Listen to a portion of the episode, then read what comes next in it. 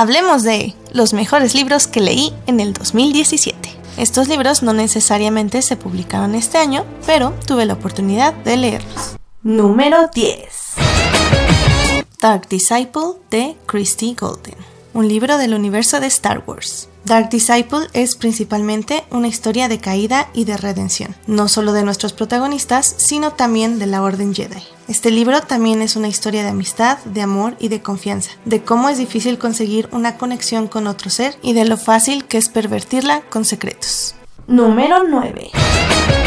Afortunadamente, La leche, de Neil Gaiman acompañado por las hermosas ilustraciones de Scotty Young que junto con una acertada tipografía cuenta la historia de cómo un padre va a comprar la leche para el desayuno de sus hijos. Sencillo y perfecto. Número 8. James Potter and the Crimson Thread por J. Norman Lipper. Una perfecta conclusión para una saga que existe dentro del terreno de fanfiction. Este libro hace honor al universo potteriano, dando un final trágico pero lleno de esperanza. Aplausos de pie para esta magnífica saga. Número 7. Leia, Princess of Alderaan por Claudia Gray. La autora logra retratar a la perfección el ambiente, carácter e inteligencia de la que sería uno de los personajes más icónicos de la saga de Star Wars. Más que en los eventos, se enfoca en las relaciones de los personajes. El libro tiene un constante ambiente de peligro y se basa en la idea de que eventualmente tenemos que dejar la burbuja de la niñez y la protección de nuestros padres para realmente crecer. Número 6. Lost Stars de Claudia Gray. La historia de un amor imposible dentro de los eventos más importantes del universo de Star Wars. Número 5. Throne de Timothy Zahn. La historia del nacimiento y crecimiento de tres guerreros, tanto en el campo de batalla como en el poder político. Definitivamente uno de los personajes más interesantes del universo de Star Wars. Número 4. A Field Guide to Getting Lost por Rebecca Solnit una guía de cómo uno se pierde en la vida, en el mapa, en la mente, en el dolor y en la historia. Su poesía no solo está en las palabras o en el ritmo, sino en lo que transmite al lector mientras comparte sus vivencias y conocimientos. Número 3.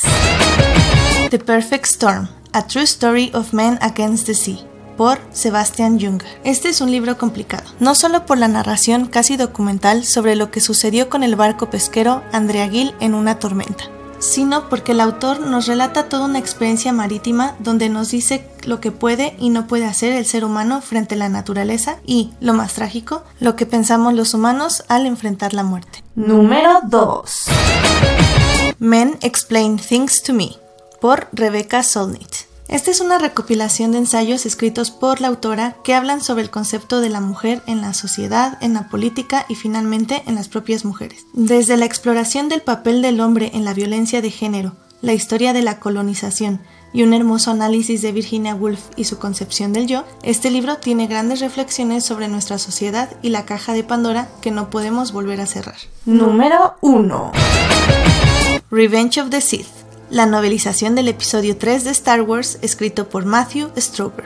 El autor entiende que las decisiones más importantes no aparecen mágicamente de un momento a otro, sino que son un proceso que involucran muchos eventos y personas. La manipulación del canciller, el amor posesivo de Anakin por Padme, la corrupción de los Jedi, el entendimiento de la fuerza y la amistad de los héroes de la galaxia son el centro de este magnífico libro. El autor en todo momento es fiel a los personajes y los desarrolla perfectamente. El libro no solo saca lágrimas por lo que la película pudo haber sido, sino también salen en ese perfecto final donde nos describe lo que se siente ser Anakin Skywalker.